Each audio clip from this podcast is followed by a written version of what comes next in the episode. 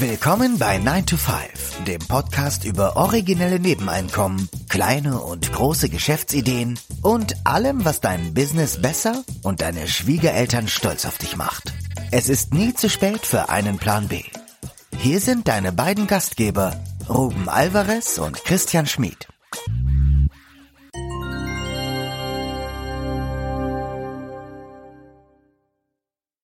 Der Titel der heutigen Episode lautet Tim Schäfer über Fire, Airbnb-Vermietung und Aktien. Tim Schäfer muss man eigentlich nicht mehr vorstellen. Er ist der wahrscheinlich bedeutendste Finanzblogger im deutschsprachigen Raum. Und das, obwohl er seit vielen Jahren in New York lebt. Seit unserem letzten Interview mit ihm sind, sage und schreibe, zwei Jahre vergangen. Also, time to catch up. Zeit für ein Update. Ja, Tim, erstmal willkommen zurück das letzte Interview ist genau oder fast genau zwei Jahre her und wir sind sehr froh, dass du dir nochmal die Zeit nimmst für uns und unsere Hörer. Also ähm, vielen Dank dafür schon mal vorweg. Und äh, ja, fangen wir doch an mit mit der Situation in den USA. Die ist ja jetzt auch nicht so glorreich. Rezession ist, glaube ich, gerade eingeläutet worden. Zweite Quartal nacheinander ein Defizit. Die Inflationsrate, soweit ich das überblicke, ist sogar noch ein bisschen höher als in Deutschland. Im Juni war sie auf 9,1 Prozent, wie ich dann. Äh genau. Hm. Wie würdest du die Stimmung mhm. in den USA im Moment beschreiben? Also wenn ich so auf die Straßen gehe und so, da ist viel los. Also das sind auch viele Touristen und da ist wieder einiges. Also die Leute sind wieder in der U-Bahn, auf den Gehwegen, in den Geschäften, in den Restaurants. Ich glaube, die haben die Schnauze voll nach zwei Jahren äh, Shutdown und Corona und Pandemie, die Leute wollen unbedingt wieder raus und wollen was sehen, was erleben. Die wollen zum Times Square gehen, eine Show sehen, in Theaterstücke, ins Kino. Ich glaube, ähm, die haben irgendwie äh, so Bewegungsnöte. Mhm. Jetzt, sie wollen halt was und erleben. Ist dann diese, sag ich mal, die die die Rezession und diese wirtschaftlichen Daten, ist das eher was, was sich medial abspielt? Du sagst jetzt, in, in, man merkt es irgendwie auf der Straße gar nicht. Ist das eine Parallelwelt sozusagen, oder? Nee, nee, ich glaube schon, ich glaube schon ist das schwierig für Leute, gell. Also wenn man dann so ein bisschen hinter die Kulissen schaut, bei uns im Hochhaus mhm. habe ich gemerkt, dass viele ausgezogen sind. Und wenn du dann fragst, wo sie hinziehen, sagen sie in die Südstaaten. Du kannst halt, wenn du irgendwo nach Florida ziehst oder Texas, viel weniger äh, äh Miete bezahlen. Du sparst schon mal an der Miete du sparst an Lebensmitteln, du sparst an Restaurants, an Entertainment ähm, und an Steuern auch, ja, an, an ja. Staats, Bundesstaaten haben ja auch Steuern. Also da kannst du schon, das siehst du schon, dass Leute also äh, schon wegziehen und äh, sich Gedanken machen, äh, was das Budget angeht. Und die verändern sich schon. Also die Belastung ist, glaube ich, schon da, ja. Das ist interessant, dass du es sagst, aber sind das denn Leute, die ihre Jobs verloren haben oder ähm, ihre Jobs auch in Texas oder im Süden, in den Südstaaten ausüben können? Ja, wahrscheinlich beides, ja. Also die Durchschnittsmiete äh, in Manhattan ist jetzt 5000 Dollar uh, für wow. noch nicht mal was Besonderes, ja. Uh, aber das ist ja kein Grund auszuziehen, naja, oder? Ja, aber 5000 Dollar, das ist äh, im Monat. Ja, das sind 60.000, das ist äh, ein schön. ja, das war jetzt nicht. Ja, okay. das war ein Scherz. Ja. Aber dann, da muss ja irgendwas passiert sein oder dass die Leute sich sagen, aufgrund der der Zunahme oder vielmehr der Möglichkeit, äh, im, im, also im Mobile Office zu gehen, dass viele dann sagen, dann mache ich oder führe meine Arbeit fort, aber mache sie dann von, von den Südstaaten, weil die Präsenz ja auch nicht mehr vonnöten ist, also die physische Präsenz im Büro. Ja. Das vielleicht deswegen. Also ich glaube, viele Arbeitgeber haben gesagt, die letzten äh, zwei Jahre haben gesagt, okay, wir machen Homeoffice und wir sind da sehr flexibel. Gerade auch so Goldman Sachs und die ganzen Banken und auch die, natürlich die Tech Tech-Konzerne. Ähm, und ähm, aber dann jetzt drehen einige schon wieder in die andere Richtung, sagen, hey, ihr müsst zurückkommen. Das, also ihr mindestens drei Tage pro Woche oder so müsst ihr im Office sein. Äh, das ist wichtig für, für naja, das Networking am Arbeitsplatz und äh, für Besprechungen und spontane Diskussionen. Ähm, und da haben halt einige dann, die dann weggezogen sind, zum Beispiel die Südstaaten, ein Problem. Mhm. Gell? Also okay. die müssen dann wieder zurück. Hat sich denn die der Immobilienmarkt, also in Deutschland ist es jetzt so, dass der, dass der gerade sozusagen seinen Höhepunkt überschritten hat. Ist das in, in New York nicht so? Gehen die Preise weiterhin äh, nach oben? Also die Mieten, die Mieten sind, äh, haben jetzt einen Rekordstand erreicht, wie ich gesagt habe, die 5000 Dollar pro Monat. Und vielleicht beim Kaufpreis, äh, wenn du jetzt eine Eigentumswohnung kaufen willst, äh, ist es vielleicht so, dass es schon mehr Verhandlungsspielräume gibt. Und es dauert länger, bis du wahrscheinlich eine Wohnung verkaufst. Also da ist bestimmt eine Schwäche, die kommt, weil ja auch die Hypothe die Bauzinsen sind teurer geworden. Die Leute müssen dann auch mehr Zinsen bezahlen. Und das macht es dann schwieriger, denke ich mal, zu verkaufen. Im Moment ist ja viel davon die Rede in, innerhalb der Fire Community, sage ich mal, dass das Konzept, dass das Fire Konzept ja tot ist oder dass das Fire Konzept nicht mehr funktioniert, weil man sich eigentlich gar keine Sparquote mehr ähm, erarbeiten kann oder gar keine ordentliche Sparquote mehr erzeugen kann durch diese Inflation und die stagnierenden Einkommen oder vielleicht auch durch Jobverluste plus Inflation. Wie siehst du das? Ist das, ist das Konzept, ist das jetzt die Feuerprobe für dieses Konzept und jetzt wird sich zeigen, ob es aufgeht oder hast, was ist deine Position dazu? Ähm, es ist schwieriger geworden, sagen wir mal so, wenn du mehr für Lebensmittel bezahlen musst, ist schon nervig, für Strom, für Sprit und so. Aber ich denke, wir, wir leben schon in einer verschwenderischen Welt und wenn du mal schaust, was Leute alles haben an Abos, und für Fast Fashion, für Kleidung ausgeben, ja, dann wird dann alle sechs Monate ein neuer Sneaker gekauft oder alle vier Monate, damit die schön aussehen und so. Also wir, ich glaube, wir haben noch eine enorme Verschwendung, wenn du schaust, wie oft Leute ins Restaurant gehen. Äh, da kann man überall und bei den ganzen Abos, Online-Abos und so, da kann man überall was finden, wo man sagen kann, Mensch, wenn ich das kündige, wenn ich darauf mhm. verzichte, hm. habe ich eigentlich keinen großen Verlust. Jetzt so ein typischer Frugalist, der hat ja wahrscheinlich verzichtet ja ohnehin schon auf die, sagen wir mal, eher luxuriösen Dinge, die du jetzt aufgezählt hast. Aber an erhöhten Lebensmittelkosten, an erhöhten Energiekosten kommt er oder sie ja auch nicht vorbei. Also wie, wie kann man trotzdem es schaffen, eine hohe Sparquote zu erzeugen? Naja, da gibt's immer noch Möglichkeiten. Zum Beispiel bei Lebensmitteln, da gibt's ja, wenn Sachen beim Lidl beim, in der Nähe vom Mindesthaltbarkeitsdatum sind, wird's mal 20, 30 Prozent runtergesetzt. Da zum Beispiel. Man kann toll kochen mit Bohnen, Linsen, mit Reis. Mhm. Das kostet nicht viel und ist total gesund. Oder mit Haferflocken zum Frühstück Haferflocken. Ist extrem gesund, das sättigt und äh, man kann sogar, man kann also zwei Fliegen mit einer Klappe schlagen, man kann sich gesünder ernähren und noch sparen. Also ich glaube, man, man muss, also man kann schauen, äh, es gibt immer Möglichkeiten und man kann also, man kann viel erreichen. Also ich glaube, das ist kein Grund, so die Hände in den Schoß zu legen und zu sagen, Mensch, das ist alles blöd und scheiße jetzt mit, mit der Inflation. Ich glaube, das motiviert mich noch, noch mehr, also zu schauen, wo ich noch was finde. Mhm. Okay.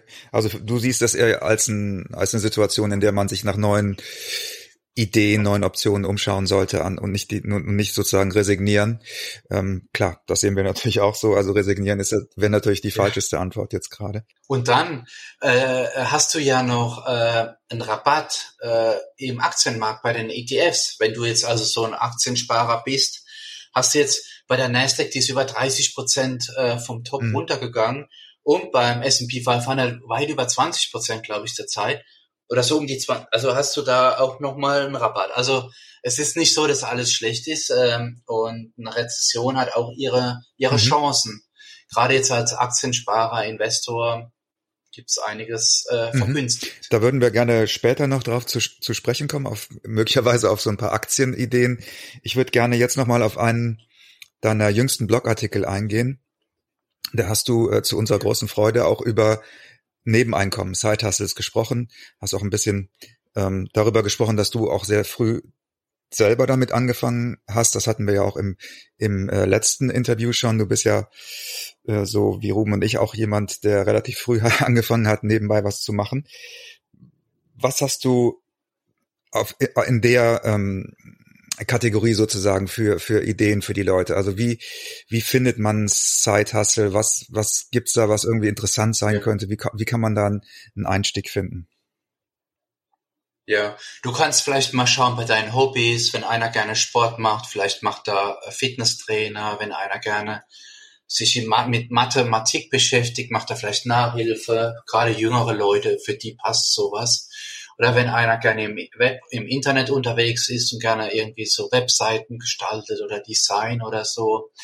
Und dann kannst du auf die ganz großen Webseiten schauen. Da gibt's ja ganz große Portale wie Indeed. Ich glaube, das ist der größte, das größte Jobportal der Welt. Die sind, glaube ich, aus Japan. Indeed. Und äh, man kann auf Xing gucken, LinkedIn, da gibt's ja überall so Job-Angebote. Äh, äh, Angebote. Und ich glaube sogar auf Facebook. Man kann auf Facebook posten, dass man irgendwie interessiert ist, einen Job zu suchen in dem und dem Bereich. Vielleicht haben die Freunde eine Idee. Ähm, einfach viele Sachen rausschicken, sich abstimmen, vielleicht in der Nachbarschaft mit Freunden, Bekannten, Verwandten und sagen, hey, ich suche einen Job in dem und dem Bereich. Und man kann wirklich vielleicht sogar das Hobby zum Beruf machen. Dann ist es gar nicht so als Arbeit, äh, was man so empfinden würde, herkömmlich als Arbeit, sondern Spaß an der Freude und man kann anderen Leuten sogar noch helfen. Das macht dann doppelten Spaß. Also äh, ich glaube, ähm, mal viele Möglichkeiten. Vielleicht kann man sich noch im Hauptjob mehr einbringen und sagen, hey, karrieremäßig ein bisschen versuchen voranzukommen, mit dem Chef zu sprechen oder vielleicht wird eine neue Stelle ausgeschrieben in, in einem höheren Bereich karrieremäßig. In dem Zusammenhang Tim, würde mich mal interessieren, weil wir, wir haben ja in sehr vielen von unserer Episoden auch darüber berichtet, dass Zeithustles oder Nebeneinkommen hier in Deutschland so ein wenig verpönt sind. Ähm, ja, vielleicht auch einen, einen schlechten Ruf haben. Äh, und wir haben ja berichtet, dass es in, in den Vereinigten Staaten einen ganz anderen Stellenwert einnimmt, äh, Side-Hustles. Wenn du mal in dein Umfeld schaust, Freundschaft, Bekannte, ähm, wie, wie widmen oder wie begegnen deine Freunde, Bekannte diesem Thema Side-Hustles? Ist das eine Sache selbstverständlich? Kennst du viele, die ihre Side-Hustles ausleben oder auch Side-Hustles haben? Ist das Normalität ähm, in den ähm, Vereinigten Staaten? Ja, also du siehst, ich sehe viele Leute, die das nutzen. Also Dogwalker in der Verwandtschaft, äh, bei den Bekannten. Die haben also Dogwalker. Dann gibt's Leute, die haben, was wird, da kommt dann ein Masseur und dann gehen sie zum Masseur oder was und was gibt's denn da noch? Oder Fitness. Na, eine Bekannte, die fängt jetzt an, Fitnesstrainerin zu werden. Die hat ihren zum Kurs belegt. Und die hat jetzt schon gesagt, sie hätte ihren ersten Kunden. Also die ist schon total begeistert. Die fing gerade an. Äh, das ging ganz schnell. Und ich glaube, wenn man sich da einbringt, die Leute merken das, dass man motiviert ist und Fitnesstrainer und so, ähm, dann, dann spricht sich das rum und dann werden die weiterempfohlen. Dann haben sie statt einem Kunden haben sie schnell drei und vier. Also aber die haben auch keine Scheu, darüber zu sprechen, so sagen, hey, ich habe einen Zeithassel, ich habe gerade einen Zeithassel begonnen oder ich habe ein Nebeneinkommen begonnen, weil das ist ja das, was wir hier beobachten, dass es immer ein bisschen verpönt ist. Hm, warum Nebeneinkommen? Brauchst du das überhaupt? Musst du einen Zeithassel? Hast, verdienst du zu wenig in deinem Hauptjob? Also dem entnehme ich ja, dass es in, in Amerika einen ganz anderen Stellenwert hat, dass es im Gegenteil genau. noch vielleicht auch hofiert wird und dass die Leute einen ganz anderen Eindruck haben oder nicht so negativ genau, eingestellt sind. Genau, die sind total begeistert eigentlich. Denen macht es Spaß. Ja. Die suchen sich was raus, was ihnen Spaß macht. Und die sprechen drüber, weil sie vielleicht auch noch mehr Jobs suchen. Also wir haben hier so einen im Haus, der streicht gerne. Der, ich glaube, der Schwiegervater hat so eine Malerfirma und er renoviert dann gerne so, wenn die Leute ausziehen, die Apartments und streicht und und macht das relativ zügig. Abends nach der Arbeit kommt er dann hin und und äh, ja, und die Leute sind zufrieden. Es spricht sich rum und er erzählt auch davon und zeigt einem dann, wenn er gerade wieder eins renoviert hat, eine Wohnung. Und der ist ganz begeistert und äh, der spricht ständig drüber. Das ist sehr interessant, weil das ist, glaube ich, etwas, was in Amerika ein bisschen anders ist als, als bei uns, dass man, dass man auch einfach über seine Projekte und seine Jobs so spricht und und ja dadurch auch indirekt Werbung macht. Ne? Das ist das ist kulturell, glaube ich, ein bisschen anders hast du den Eindruck, dass diese, diese Side-Hustles, dass die an Popularität gewinnen im Moment oder würdest du sagen, da hat sich eigentlich nicht viel verändert? We'll be right back.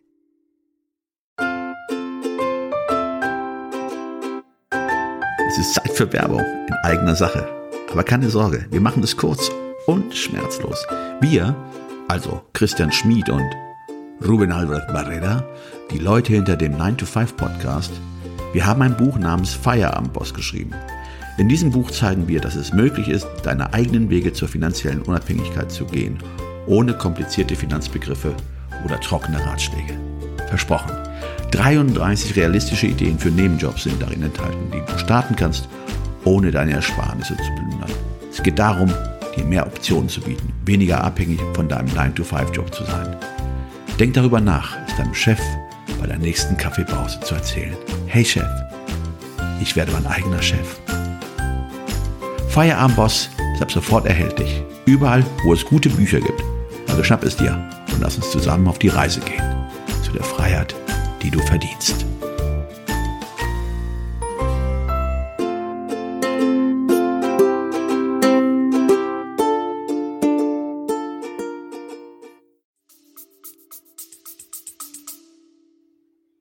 Ja, ich glaube, das gewinnt an Popularität, weil die Leute, die nehmen so Dienstleistungen auch gerne an.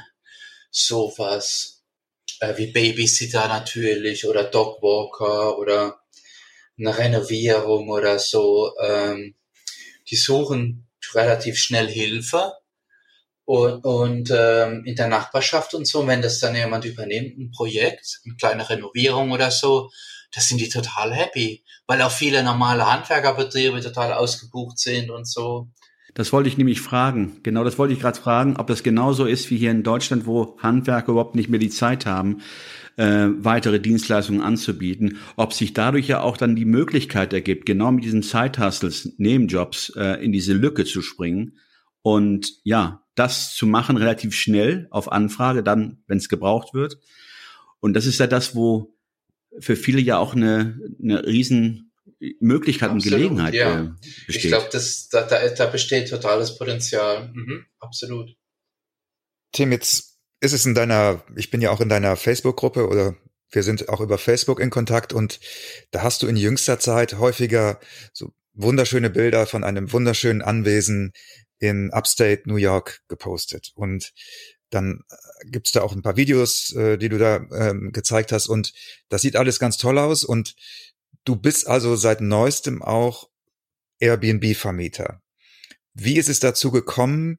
Also ich denke, die meisten kennen dich ja als äh, Aktien, ähm, ja, ich will nicht sagen Fetischist, aber als als jemand, der für Aktien und äh, seine Aktienkenntnisse bekannt ist. Wie, wie kam es, dass, dass du in diesen anderen Bereich jetzt vorgedrungen bist? Ist das Diversifikation? Hat sich das zufällig ergeben? Wie, wie war das? Ja, das hat sich äh, zufällig ergeben. Wir, also mit meinem Freund, wir waren, wir haben viele Freunde, die dort ähm, im Wald, in der Waldregion so eine Art Wochenendhaus haben. Und wir haben Bekannte besucht, häufiger in der Gegend. Und da waren wir einmal bei, bei einem Paar und die hatten ähm, da, da, die wohnen direkt an einem See, wie so ein Privatsee. Also kommst du dem See gar nicht hin, nur die Anlieger können dort schwimmen gehen. Und da ist so grob, naja, was weiß ich, da wohnen vielleicht äh, zwölf, zwölf da gibt's zwölf Häuser. Und die nutzen den See und da waren wir zu Besuch, die haben noch Hühner und so. Und es ist total toll, friedlich und ruhig und grün und auch ein bisschen schattig, weil es direkt im Wald ist. Und also es ist ja toll, also so einen Waldsee zu haben. Und da haben wir gefragt, sag mal, gibt's dann ähm, da gerade was zu kaufen im Immobilienbereich in der Nähe und so? Und der sagt also, die Seegrundstücke, das ist ganz, ganz selten, dass sowas angeboten wird. Aber da bei der einen Nachbarin, da steht das Haus ähm, zum Verkaufen, da sind wir gerade rübergelaufen, da war die Maklerin im Haus gesessen, wir hatten gar keinen Termin. Die haben das meistens am Wochenende so ein Open House. Da kannst du so in einem Zeitfenster von drei, vier Stunden einfach so vorbeischneien und dir das anschauen. Und die hatte überhaupt nichts zu tun gehabt. Die hat uns das Haus dann gezeigt. Das ist so ein älteres, 15 Jahre, 16 Jahre altes Holzhaus mit äh, sechs Schlafzimmern, vier Bädern, einem Außenpool und äh, so ein Hot Top, sagen die dazu, so eine Art Whirlpool ähm, im Außenbereich. Und es hat uns sehr zugesagt, so ein Holzhaus, also tolles Grundstück, damit noch so einem richtigen Wald, der da, der da auf dem Grundstück ist. Ist das ein Ferienhaus? Wurde das als Ferienhaus genutzt oder wurde das als als ähm, ähm, wo, Residenz, also als als Wohnort äh, genutzt? Ja, früher als also äh, wo zum Wohnen und ja, eine Frau, die das besessen hat, die hat es dann umgewandelt als Airbnb-Projekt. Also die hat das ständig vermietet und ähm, an Familien, größere Familien, weil mit den vielen Schlafzimmern, da kannst du da gut 12, 14, 16 Leute unterbringen. Und da kannst du auch ordentlich was verdienen, weil wenn du mal überlegst, die Leute, die da übernachten, die zahlen 1000 Dollar pro Nacht fast. Ähm, aber wenn du das teilst mit sechs Paaren, ist das gar nicht so teuer. Und da hast du Pool, einen tollen Garten und einen Grill und da kannst du tolle Partys haben und Hochzeiten feiern oder Geburtstage, runde Geburtstage. Du kannst dort direkt wandern gehen. Und dann haben wir gesagt, Mensch, wir kaufen das. Das die ist sogar im Preis stark runtergegangen, die Verkäuferin. Und dann haben wir es ein bisschen renoviert, also gestrichen. Wir haben neue Lampen installiert. Wir haben alles ein bisschen in Ordnung gebracht. Im Garten hat's wild ausgesehen. Da lagen Bäume einfach, die, die sind umgeweht worden. Und dann haben wir das alles ein bisschen in Schuss gebracht. Aber nicht perfekt. Also vielleicht muss auch mal die Küche renoviert werden und eine Wand muss rausgenommen werden, damit der Küchenbereich größer ist. Aber wir haben also jetzt nicht ein Traumobjekt draus gemacht, aber es ist absolut schön und ordentlich und sauber. Und wir vermieten das. Und wenn es nicht vermietet ist, nutzen wir das selbst und sind dann dort mit bekannten Freunden in dem Haus oder nur wir. Und dann laufen wir zur, zum Landwirt, der ist zehn Minuten entfernt, da können wir beim Bauern direkt einkaufen. Äh, alles mögliche an Gemüse, Sorten, und Milch und Käse direkt aus, äh, aus dem Ort. Also das ist total super, erholsam. Es kam mir gerade der Gedanke, weil ähm, das hörte sich ja gerade so an, die Verkäuferin ist mit dem Preis runtergegangen. Sie hat es ja vornehmlich für Airbnb genutzt. Ähm, liege ich da falsch in der Annahme, dass ähm, die letzten zwei Jahre gerade in der Pandemie ähm, schlecht waren äh, für Sie, für die Verkäuferin, die vielleicht nicht aktiv ihr Anwesen äh, über Airbnb an den Mann bringen konnte, dass sie sich da vielleicht übernommen hat? War das eines der Gründe, warum sie es denn oder warum ihr Glück hattet äh, an dieses Anwesen? Na, die hat ja, die hatte da schon viel, glaube ich, verdient. Die hatte uns mal die Aufstellung gezeigt. Aber das war der Wahnsinn, das wollen wir nicht mal. Aber ich glaube, die hatte so 200.000 Dollar brutto äh, eingenommen damit. Aber du musst, du hast eine enorme Kosten, du musst ständig irgendwas renovieren. Dann hast du natürlich Stromkosten enorme, ja, dann musst du Putz, äh, Putzkräfte dorthin schicken. Du musst ständig neue, neue Bettwäsche kaufen und Handtücher und so. Da ist ja, geht viel kaputt und manches ist nicht mal vorhanden dann, oder? Ähm, ich glaube aber, die hat dann fast so 100.000 verdient, ja, damit nach, nach Steuern und nach Kosten. Und äh, vermietet war das super während der Pandemie, weil die Leute, die wollten auch ins Grüne gehen, raus aus der Stadtwohnung. Ja, New York hat ja auch viel, viele Reiche, die wollten dann halt auch ein bisschen im Grün sein. Und die haben dann eben Homeoffice gemacht. Äh, und da war sowas beliebt. Äh, da ist das Ansteckungsrisiko halt auch geringer, in, in so im Natur, im Wald, in einem Haus zu sein, ja, mit, mit ein paar Freunden, Familie. Äh, warum hat die das reduziert? Das war schon ein bisschen abgewohnt, weil du musstest dann schon du musstest schon alles streichen und aufräumen und ein bisschen schon investieren. Ja, ja. Nein, ich fragte deswegen, weil ich hätte vermutet, dass während der Pandemie es schwieriger gewesen wäre, ähm, so, ein, so eine Location zu vermieten. Aber jetzt, wo gerade die, du hast recht, also ich meine, äh, wenn du mit einer Familie irgendwo hinfahren willst und nicht die ganzen Auflagen erfüllen musst, von wegen Tests und testen lassen und Maske im Essens, also im Hotel zum Beispiel. Ja, genau. Dann spricht ja vieles dafür, während der Pandemie auch dann oder jetzt auch äh, zu verstehen, dass nicht jedes Airbnb, ich nenne es einfach mal Vermietungsunternehmen, darunter gelitten hat. Ganz im Gegenteil, Gegenteil. dass sie daraus, ja, dass sie daraus ihre Fründe gezogen haben, natürlich. Ne? Genau. Ja, ja. Die haben total profitiert. Wie weit ist das von, von ja. Manhattan entfernt? 90 Minuten nördlich mit dem Auto oder wir haben gar kein Auto, wir nutzen also den Bus. Wir fahren mit der U-Bahn äh, dann nach Midtown, Manhattan und dann nehmen wir so einen Bus oder man kann auch mit so einer Bahn hinfahren. Ähm, ja, 90 Minuten grob, vielleicht zwei Stunden, wenn es ziemlich viel Verkehr ist, zwei Stunden ja, Fahrzeit. Und das ist etwas, was ihr jetzt auch die nächsten Jahre plant zu machen. Das ist sozusagen jetzt so ein ja, Side, Side-Hustle für euch jetzt. Ja, genau. Wir haben also, wir haben da so eine äh, Putzkräfte, die sich drum kümmern. Und wir haben auch so einen Manager eingestellt, der übernimmt dann der, der übernimmt dann die Webseite und steuert und managt dann, die, äh, wann die Leute einchecken und auschecken und der guckt, wenn irgendwas kaputt geht oder wenn die eine Frage haben oder die brauchen irgendwas oder, oder es passiert was. Der kümmert sich dann ständig drum und der kriegt aber auch einen Teil von den Einnahmen, von okay. den Airbnb-Einnahmen. Sind das spezialisierte Airbnb-Vermietungsverwaltungsgesellschaften, nenne ich sie einfach mal? Äh, hat sich da so eine neue Gilde gebildet, ähm, so Management für Airbnb-Wohnungen? Ja, wir haben uns umgehört im Bekanntenkreis und der managt so da so zwei, drei, vier Airbnbs hat er in der Gegend. Äh, und der kennt sich aus, der hat dann die Webseite gemacht äh, für Airbnb, der hat dann Fotos gemacht, der hat so eine Art, so eine Art Guide gemacht für das Haus. Da steht dann genau drin, wann musst du einchecken, wann auschecken, wie kommst du ins Internet, ja, wo ist was und so, auf was musst du achten als, als äh, Gast in dem Haus. Ähm, der kennt sich aus, der weiß genau, äh, dass man halt den, den, Schrank nicht offen lässt, dann haben die Leute dann 100 Handtücher benutzt, ja, und dann kommt äh, die Putzkolonne, die können das gar nicht bewältigen, gell, nach einer Woche 100 Handtücher.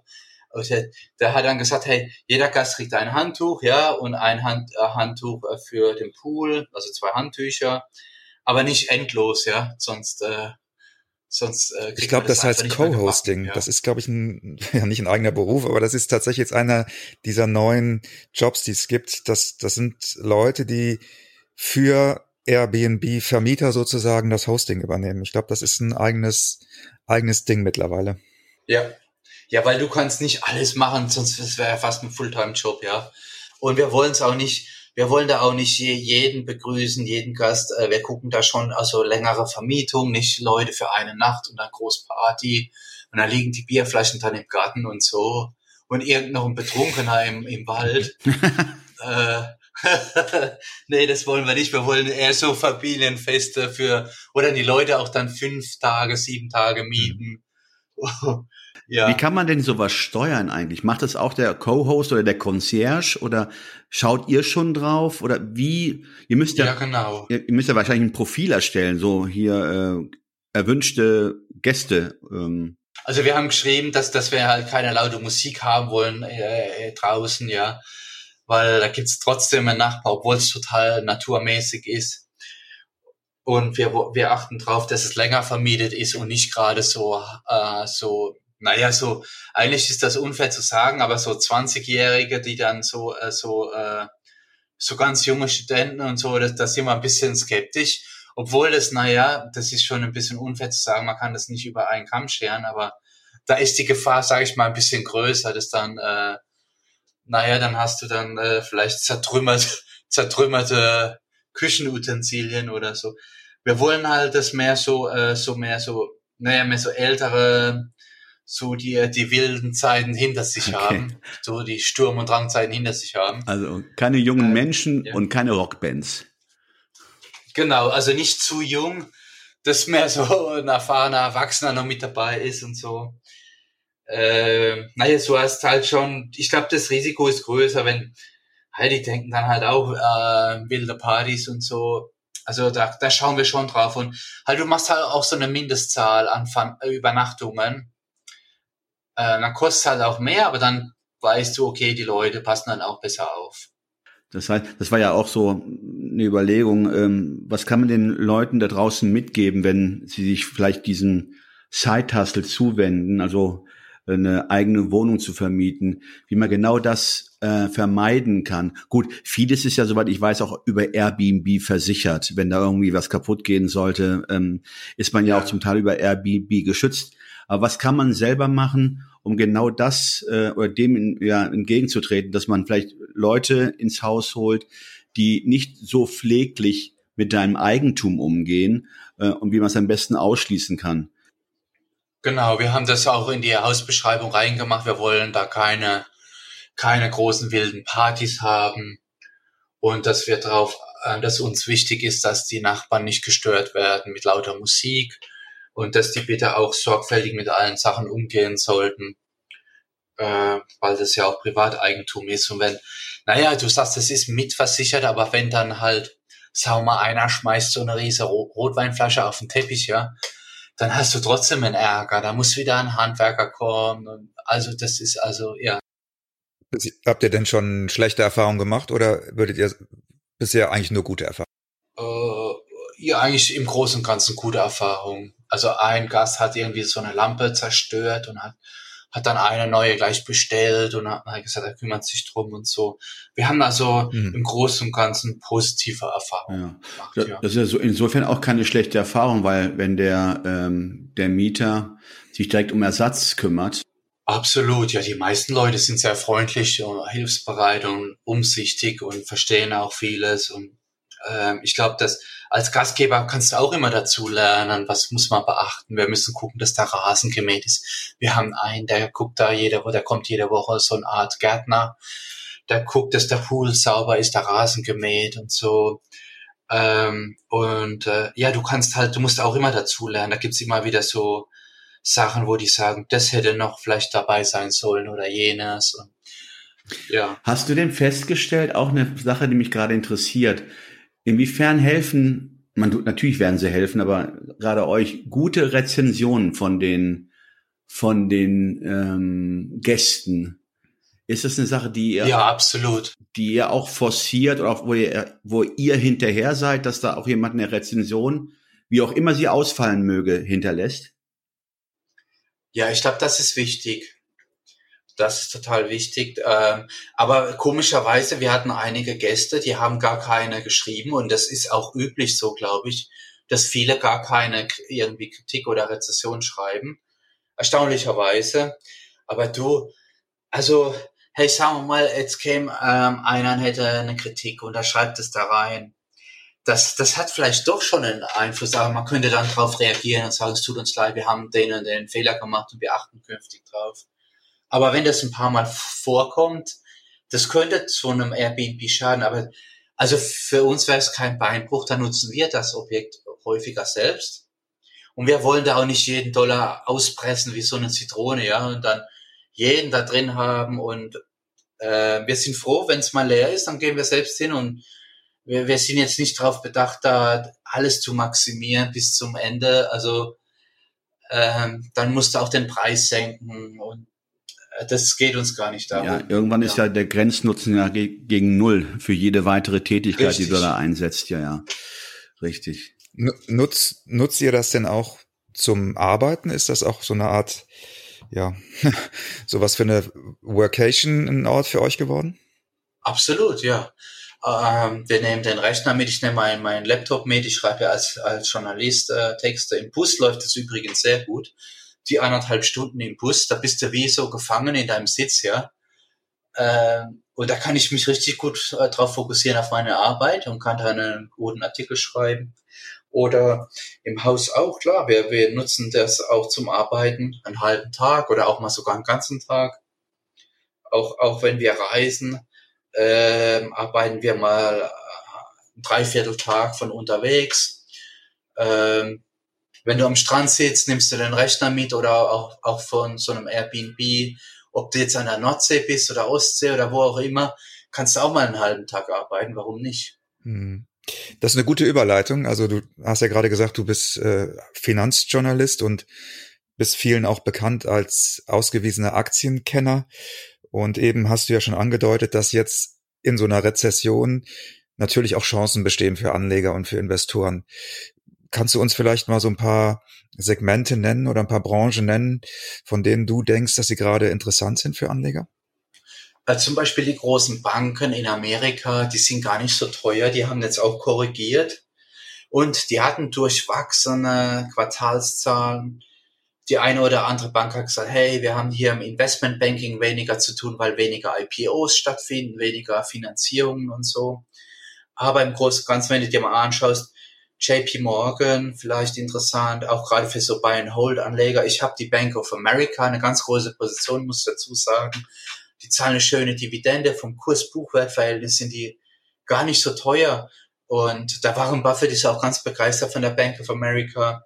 Ich habe noch ein paar Citigroup, da ist der Warren Buffett auch eingestiegen. Ich glaube, die gibt's sogar unter Buchwert, also unterm Eigenkapital. Und äh, die haben auch eine neue Führungsspitze. Was ist noch interessant? Ähm, du hast doch in während Corona-Zeiten hast du doch, glaube ich, auch ähm, Kreuzschifffahrtsunternehmen gekauft, oder habe ich das falsch in Erinnerung?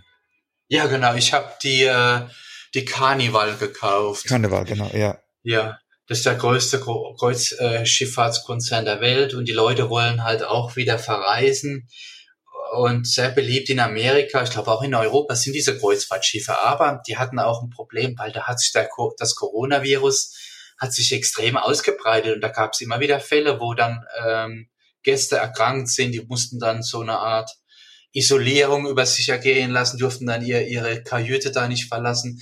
Das ist natürlich auch nervtötend. Überleg mal, du bist in so einem ganz kleinen Zimmer da eingesperrt und das große Buffet kannst du nicht genießen und da steht so ein kleiner Teller. so. Aber ich, ich finde es ich find's ja erstaunlich, weil ich hätte, ich hätte für mich jetzt gedacht, dass die großen Kreuzfahrt Schifffahrtsunternehmen nicht dem Tode geweiht sind, aber dass sie wirklich, ähm, was das angeht, ähm, dem Bach runtergehen würden. Weil genau deswegen Pandemie und äh, dann war es ja auch so, dass äh, ähm, die Kreuzfahrtschiffe ähm, aufgrund ihrer äh, Emissionen ähm, nicht gerade äh, förderlich sein für die Umwelt, dass das irgendwie an Ende gesetzt werden würde. Und bin jetzt umso überraschter, dass die Nachfrage nach Kreuzfahrturlauben gestiegen ist. Liege ich da mit meiner Einschätzung falsch? Und das ist das, was mich wirklich äh, sehr, sehr überrascht hat. Ja, das, und zwar, wenn du dir anschaust, die Historie, die letzten Dekaden, Jahrzehnte, das ist gewachsen, das Business. Die kamen, die kamen nicht nach mit neuen Schiffen. Die haben so viele Schiffe bestellt, dass die Werften waren ausgebucht auf Jahre hinaus. Und die haben immer wieder Rekordzahlen gehabt, was Gäste angeht und Auslastung. Dann kam Corona, dann stand das Geschäft zum Teil auch still. Da gab es auch Regularien von den Regierungen, von den Häfen, die haben keine Gäste zugelassen. Zum Teil waren die Schiffe einfach im Hafen gestanden, ungenutzt. Und jetzt haben die Leute die Schnauze voll, glaube ich.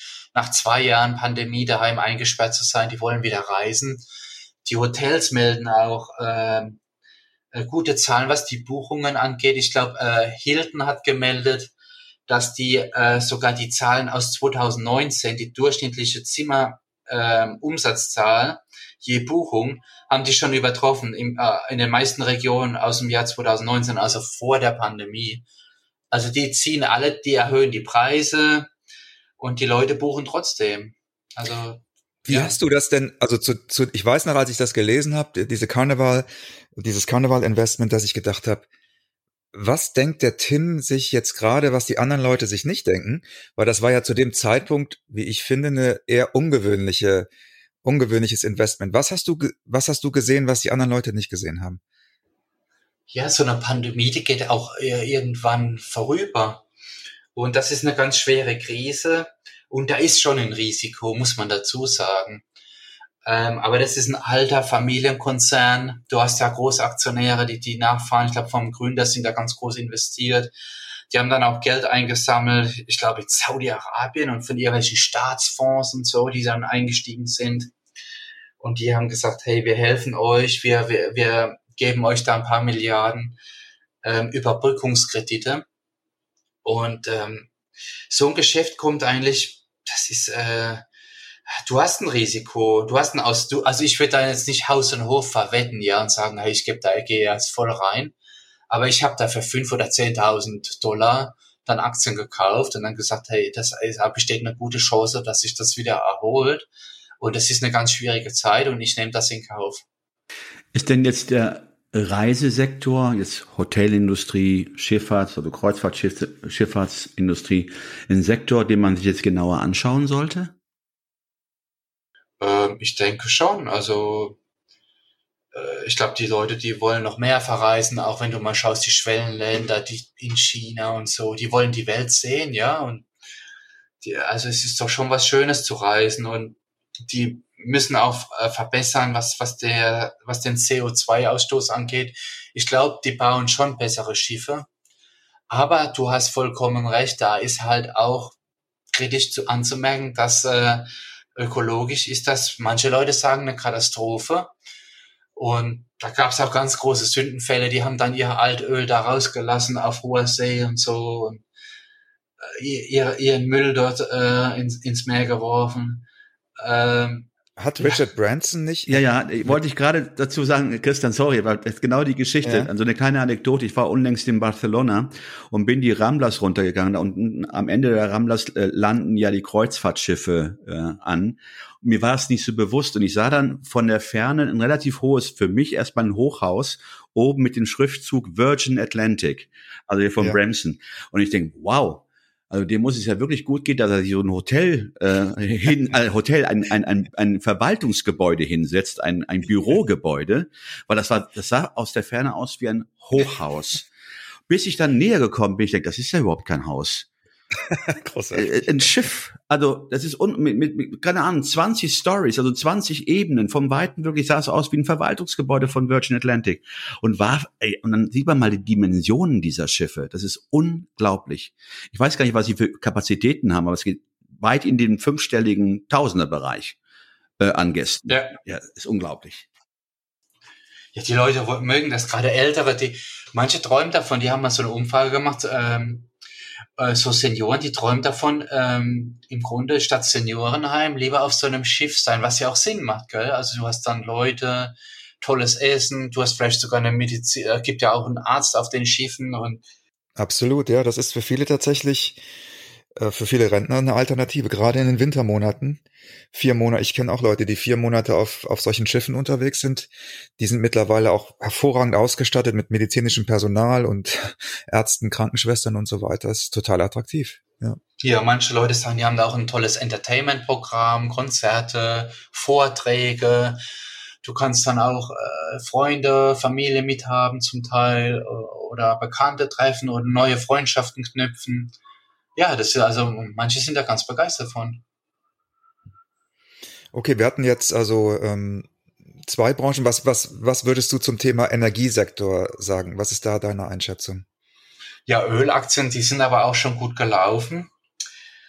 Äh, aber lau laufen weiterhin. Manche sagen, für mich kommt das nicht in Frage, weil das eine schmutzige Branche ist. Aber ich, ich habe Chevron-Aktien, ein paar Exxon und mache das auch ex extrem lang. Ich mache ja Buy and Hold extrem. Ich gebe die auch nicht mehr her, die zahlen tolle Dividenden, die haben sich auch erholt. Aber wir hatten vorher eine Krise äh, während der Pandemie. Da standen eben die Schiffe in den Häfen, die Autos in der Garage und äh, die Flugzeuge in der Wüste, weil nicht mehr gereist worden ist. Und da ist sogar das Verrückte war, der Ölpreis das Barrelöl ist auf einen negativen Betrag gefallen, weil niemand wollte Öl haben. Und diese Ölkonzerne haben Geld verloren oder die haben gerade so an der Kostenschwelle äh, gearbeitet. Und jetzt ist es, ähm, also die, man muss dazu sagen, die Branche ändert sich halt. Es gibt immer wieder Hoch- und Tiefzeiten, ein Zyklus. Und jetzt sind wir im Zyklus, muss man dazu sagen, also schon äh, bei einem sehr teuren ähm, Ölpreis und Gaspreis, was auch am Krieg liegt, an der Inflation. Und das kann sich natürlich auch wieder ändern. Okay, Tim, zum, zum Abschluss gerne noch eine Frage, die ein bisschen globaler ist, und zwar zum Thema finanzielle Bildung. Ich glaube, das ist ein Thema, ja, das, das für dich und auf deinem Blog und in deinen Aktivitäten auch wichtig ist. Was, was sind für dich Grundpfeiler einer finanziellen Bildung? Also wenn jemand in, in die Richtung mehr machen möchte, was, was wären vielleicht da Buchideen oder Themenideen, Blogs, äh, YouTube-Videos, Podcasts, die du da empfehlen könntest? Was, was kann man da machen? Ja, da ist also, ja, was gibt's? Money Mustache, der ist ganz cooler, der schreibt in Englisch, äh, das ist ein Kanadier, der in Amerika lebt und finanziell frei ist. Und der erklärt dann, was er, wo er überall spart und was er auch selbst repariert und baut und so, der ist handwerklich geschickt. Ähm, da gibt's so viele Blogs, mir aus dem Stegreif fällt mir jetzt gar keiner ein, aber auf, wenn du was reparieren musst, kannst du auf YouTube einfach googeln, wie kann ich da dies oder jenes ähm, austauschen. Ähm, anstatt dass man was wegwirft, kann man vieles doch reparieren, gell? wenn ein Elektronikgerät vielleicht kaputt geht oder irgendwas. Manchmal gibt's so Tricks, dann kann man das wieder zum Laufen bringen, ohne dass man da vom Fach sein muss und ohne dass man ein großes Risiko eingeht. Also ähm, auf YouTube kann man oder bei Google äh, kann man vieles nachschauen. Äh, also so, zu, ja? du, so do-it-yourself-Videos. Äh, und, und zum Thema in, zum Thema investieren, wenn da jetzt jemand irgendwie einen Einstieg finden möchte. Auf deinem Blog ist natürlich sehr, sehr viel schon. Was würdest du sagen, sind da so Konzepte, die, die irgendwie interessant sind? Konzept. Ach, so ein, da gibt's ja auf Reddit, gibt's Finanzen, Reddit gibt's eine tolle Community, äh, auch in Amerika, die heißt Frugality oder in Deutsch reddit.de Finanzen. Da wird, da tauschen sich die Leute aus und sagen, ist mein Gehalt fair oder wo kann ich noch mehr sparen? Da gibt's also ganz tolle Foren, wo man schauen kann, ständig. Jeden Tag wird es aktualisiert. Im Finanzbereich naja, die Zeitungen haben da auch ständig äh, Themen, ob das die Welt ist oder die FAZ hat gute Rubriken äh, zum Thema Altersvorsorge, Ruhestandsplanung und so. Und welche Versicherung brauche ich und so. Ähm, welche Versicherung brauche ich wirklich? Wo habe ich vielleicht zu viel? Äh, vieles wird auch aus Angst heraus gemacht und äh, zu viel gekauft auch. Ähm, ja, Reddit ist eine gute Idee. Also da finde ich einiges. Du hattest ja auch eingangs ähm, gesagt, dass sich jetzt auch in, der, in Zeiten der Rezension ja Möglichkeiten ergeben, ETFs zu kaufen, weil die sich verbilligt haben. Wenn ihr jetzt einen ETF an einen unserer Zuhörer, der gerade kurz davor ist, ich möchte jetzt beginnen, ich möchte jetzt äh, was für meine, ich nenne es einfach mal, finanzielle Freiheit tun, ich fange mit dem ETF an. Was würdest du ihm jetzt sofort aus dem, also Standepede, aus dem Stehgreif sagen, kauf einen ETF, fang mit diesem ETF an? So ein World ETF, FTSE All World von Vanguard oder das Gegenstück äh, von iShares, die, die haben geringe Kosten, du hast eine weltweite im Grunde, bist du dann aufgestellt. Oder ich bin da ein bisschen, ich habe den S&P 500, ja, aber da bin ich halt fokussiert auf Amerika, wobei das sind ja auch Weltkonzerne, die verkaufen auch weltweit ihre Produkte. Also Apple ist drin und die ganz großen, die Alphabets und äh, Facebook und so oder Meta heißen die ja jetzt. Aber ähm, ja, so ein Welt-ETF von einem ganz großen Anbieter mit geringen Kosten, vielleicht mit einer Discount, mit einem Discount-Broker ein Sparprogramm machen, Sparplan. Und wenn es nur 200 Euro sind pro Monat, ja, da kannst du über Jahrzehnte Hunderttausende ansparen. Ja, das, das explodiert mit 30, 40 Jahren, wenn du Zeit hast. Und wenn es nur 20 Jahre sind und und vielleicht legst du mal ähm, in ein paar Jahren nochmal 100 oben drauf, wo du noch Einsparpotenzial entdeckst, vielleicht bei Abos, wo du zu viel Abos hast, Online-Abos oder so, und sparst da ein bisschen mehr rein. Das wird ganz, ganz schnell eine große Summe werden durch die Stetigkeit und die, ähm, die Weltbörsen, die rentieren im Schnitt mit rund 10% nominal äh, das, also, da kannst du also wirklich ein enormes, das, das ist ja bei mir genauso passiert. Ja, im Grunde genommen ist ja das, was man auch, ich meine, ich möchte jetzt nicht despektierlich klingen, also auch finanziell ungebildet einfach nur anraten kannst, in so einen, in ein ETF zu investieren, weil wenn du in Aktien gehst, heißt es ja auch, dass man sich auch immer informieren muss, immer, ne, immer auf dem Laufenden sein muss. Das ist für viele, wenn man ehrlich ist, auch anstrengend. Dann ist doch dann diese ETF-Sache äh, die bequemere Variante zu investieren, würde ich einfach mal sagen, oder? Absolut. Und vielleicht sogar die clevere. Ist sogar noch clever, weil das Risiko ist geringer. Es wird ja ständig angepasst an den Index.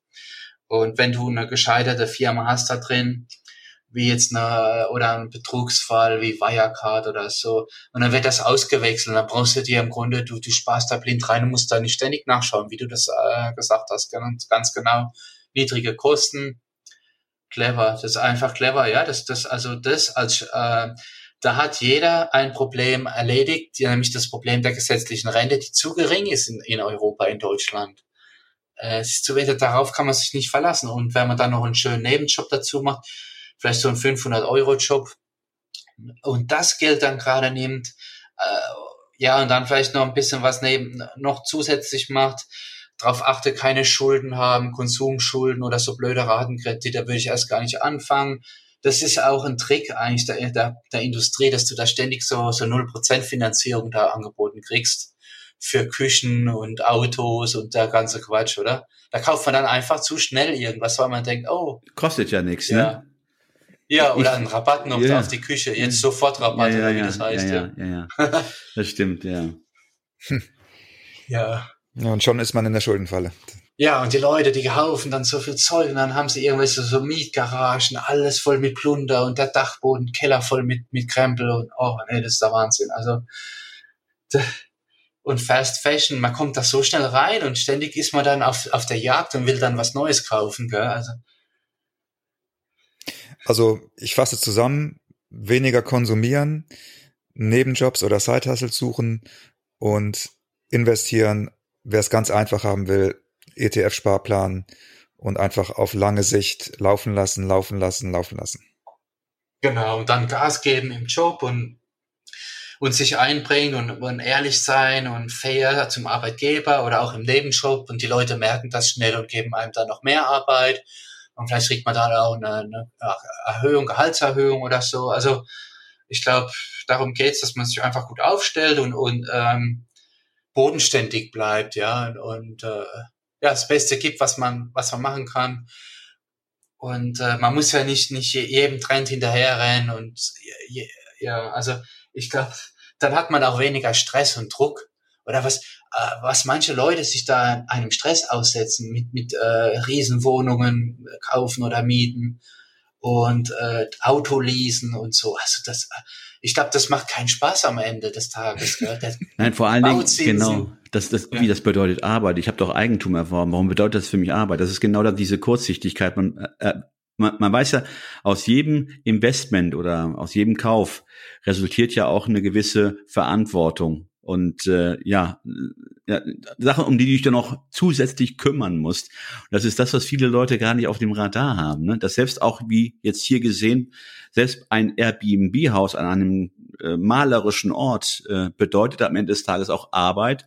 Und da muss man suchen oder versuchen zumindest äh, das Beste draus zu machen. Sei es nun unter Zuhilfenahme eines Co-Hosts, wenn ich das richtig, Co-Host war das, ja, oder einer Hilfe. Aber im Grunde genommen, ähm, äh, umsonst gibt, na, da, da muss man sich schon in einer Form einbringen. Ne? Das ist das, was viele Leute gar nicht äh, ja, berücksichtigen. Ja, und so passiv ist das Einkommen jetzt auch nicht. Das genau, was du ansprichst. Das klingt nach einfach. Ja, aber wir haben halt versucht, so viel wie möglich outzusourcen und haben dann halt, wie gesagt, so ein Gärtner, eine Putzkolonne, die kommen und die sind abgestimmt mit diesem Gauhaus. Äh, der kümmert, aber der kriegt dann natürlich auch seine Anteile und nicht zu klein, gell? So Leute wollen 20 Prozent bis 25 Prozent von der Bruttomiete, gell, die da reinkommt. Also das geht dann auch in die Marge, aber uns geht es jetzt nicht drum, also eine möglichst hohe Marge. Für uns geht es darum, kostendeckend ja, zu arbeiten mit dem Ding. Und dann sind wir zufrieden. Und wenn es am Ende, am Ende des Tages auch wert ist, dann soll es auch so sein. Ja, macht ja auch schon ein bisschen Spaß, ehrlich gesagt. Auch wenn du mal ein Problem hast, ja. Ja, das waren eigentlich, das waren unsere, unsere Fragen für dich. Also bei dir hat sich ja in den letzten Jahren jetzt, äh, wie wir gemerkt haben, doch einiges getan. Du willst aber weiterhin in New York bleiben. Das ist, das ist schon so, ne? Ja, ja, auf, je, auf jeden Fall. Aber was auch schön ist, dass man sich eine neue Herausforderung sucht. Das macht auch immer Spaß, dass man ein bisschen aus dem Alltagstraut rauskommt. Und äh, natürlich kann dazu mal, ich will hier bleiben, aber vielleicht macht für jemanden Sinn Karrierewechsel neue Stadt, neue Berufschance oder irgendwas, ein Hobby suchen und, ähm, oder eine Sprache lernen oder so, das kann einen auch bereichern. Ähm, ja, oder einen Nebenjob suchen und wo man richtig Spaß hat, äh, wo man es toll einbringen kann. Äh, ich glaube, das, das ist immer was Tolles, wo, wenn man sich was Neues sucht. Äh, vielleicht auch ein kleines neues Risiko eingehen und sagt, Mensch, ich investiere mal hier oder mach das Projekt oder jenes, wo man nicht unbedingt weiß, was, äh, was bei, rumkommt. Aber man kann das auch machen und das bereichert auch. Auch wenn, wenn mal was scheitert, ist das nicht so schlimm. Wenn ein Nebenjob keinen Spaß macht, dann sage ich zu denen, hey, hör zu, es hat sich jetzt nicht so für mich ähm, erfüllt und ich, ich suche mir lieber was anderes. Wenn man da fair und offen mit umgeht und denen das dann äh, sagt, dann ist das auch in Ordnung. Äh, nichts ist verkehrt, oder? Auch, auch äh, ein gescheiterter Nebenjob oder ein äh, Projekt. Absolut, absolut richtig, ja.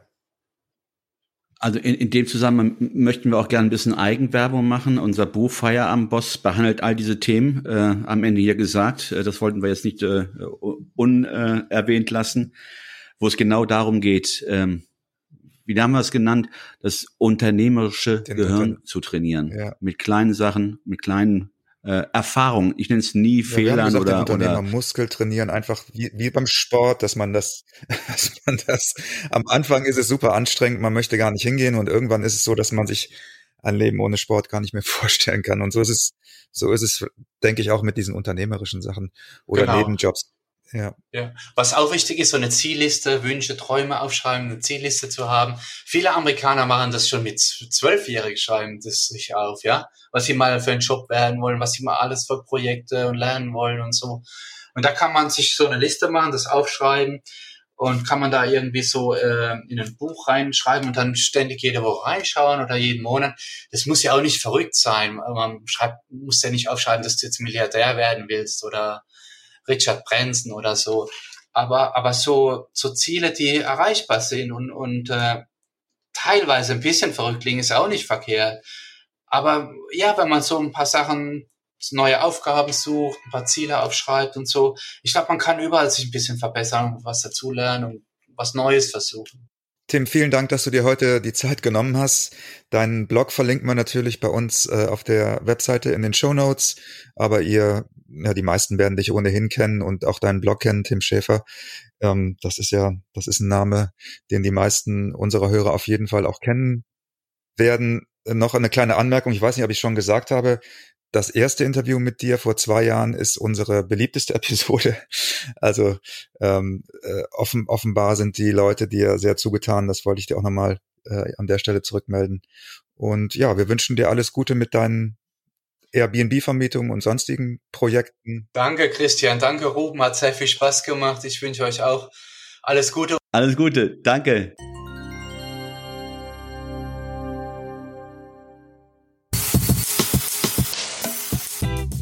Das war 9 to 5, der Podcast von Christian und Ruben.